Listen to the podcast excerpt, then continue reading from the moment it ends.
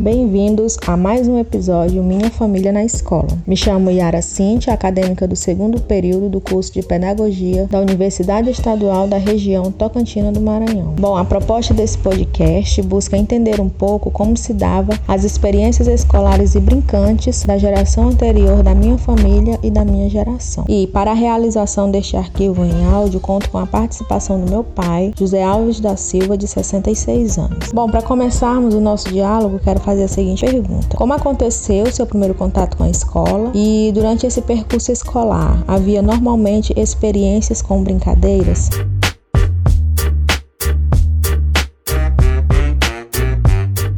Eu, o meu primeiro contato com a escola foi assim meio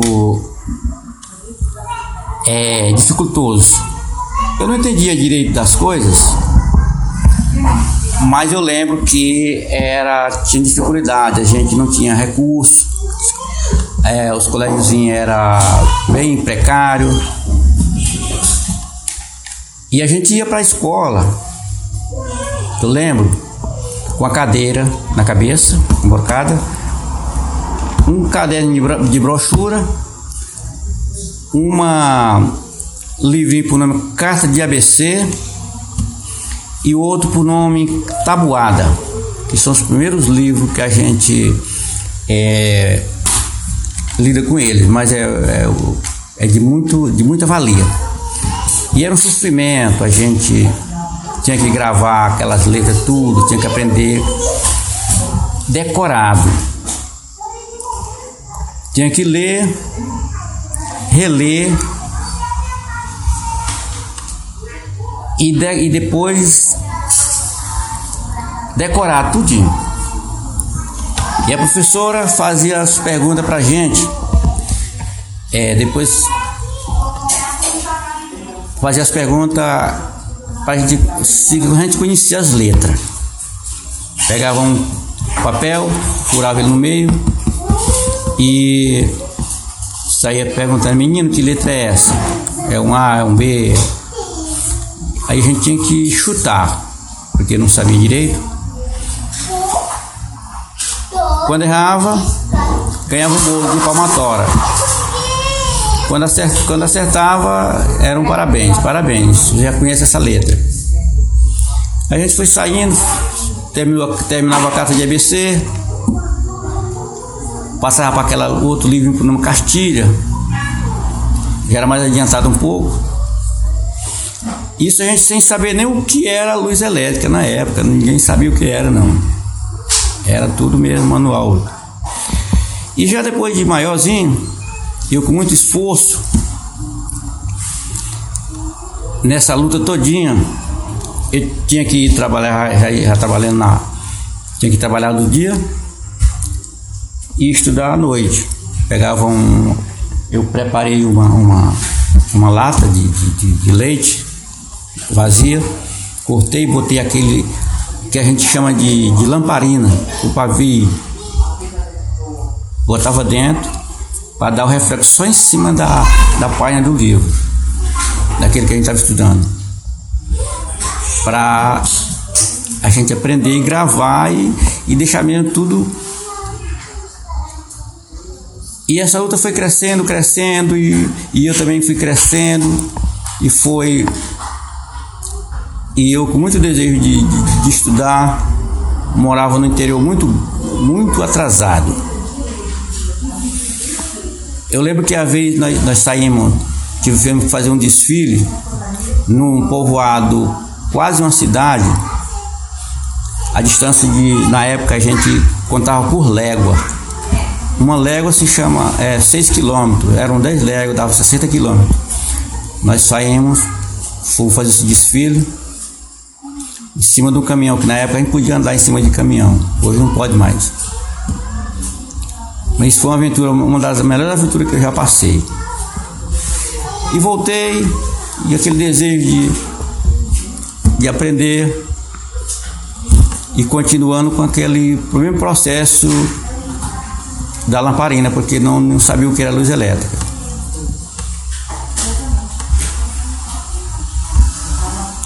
Até que eu já bem grande, sem concluir nem o, o, primário, como se diz, o primário, que a gente chamava de primário.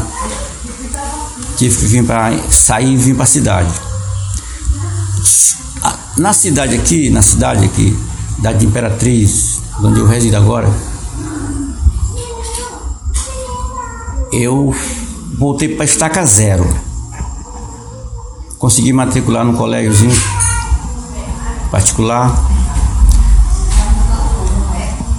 Fiz um tal de supletivo para terminar o, o, o, o para poder entrar no que a gente chama de ginásio, né? diminuir o tempo, passar só, só dois anos. Eu fui o único do, do, dos alunos da, da, classe que a professora me chamou e perguntou se eu não queria fazer esse, esse processo desse supletivo. Então eu fui, terminei, passei dois anos só e terminei. Aí fui para aquele que chama, de ginásio. Tudo particular, porque na época o, o, o colégio público era só funcionava à noite, só funcionava durante o dia. E eu só podia estudar à noite, então tinha que relar mesmo e pagar as presta, os carnezinhos. Eu fazia prova todo mês na da, da época da prova. O, já vinha o aviso, se não tiver o carnezinho quitado, não faz a prova. E foi essa luta. Esse, esse ginásio que hoje chama-se é, ensino médio, eu passei esses quatro anos e terminei ele com luta. Nesse período, nos intervalos, a gente tinha um, um processo de um teatro. Tinha um, um moço que ele era muito. É, tinha essa, essa vocação para ser diretor de teatro. E ele chamou as pessoas, catou as pessoas que tinham aquele mais ou menos. Então ele fez esse. A gente, nos intervalos, a gente fazia esse, esse trabalho. E isso, aí tinha que decorar os textos. Cada personagem decorava o seu texto. E tinha o dia de apresentar. E era uma, uma, uma, uma diversão bastante proveitosa, porque no, nos intervalos, que a gente chamava de, de recreio, funcionava esse processo. E foi de grande valia, porque a gente até nos períodos de, de, de tirava uns dias, aqueles dias de ia fazer esse processo, esse, esse tipo essa tipo novela, tipo teatro. E eu lutei muito nesse período para para fazer para estudar, né?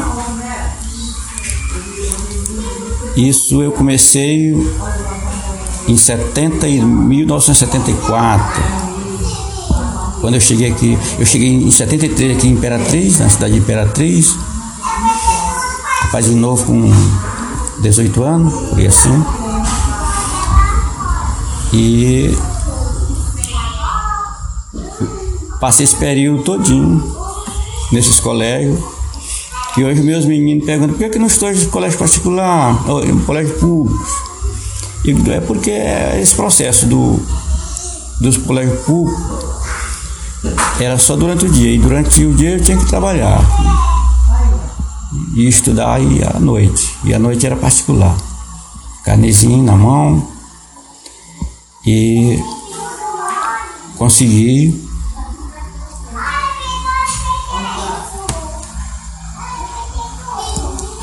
terminar o ginásio, que hoje chama-se ensino médio.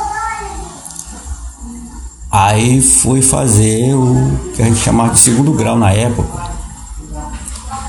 Quando terminasse o segundo grau já era para fazer vestibular.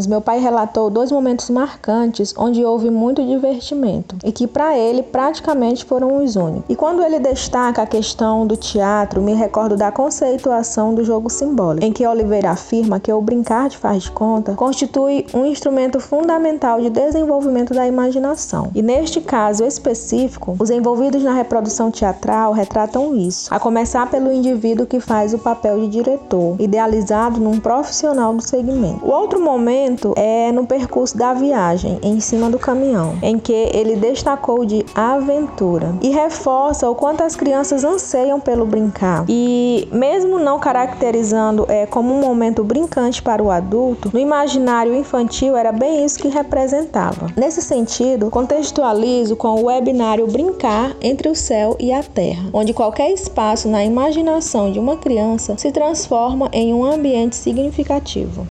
Ainda no início da fala do meu pai, ele aborda qual a situação que ele se submetia para estudar numa escola sem estrutura. Isso me traz à memória o texto O que é o escolar, do livro Em Defesa da Escola Pública, em que os dois autores holandeses, Jean e Mart Simons, é, fala da questão da tecnologia, no sentido de que a escola precisa estar estruturada, ou seja, ter o básico de estruturação, desde materiais para a realização de aulas até um prédio no mínimo organizado, algo bem distante da realidade escolar do meu pai. A experiência escolar do meu pai, para mim, é muito se difere. Isso porque não me deparei com as dificuldades encontradas por meu pai para estudar. E o brincar na escola, para mim, era algo que acontecia praticamente todos os dias.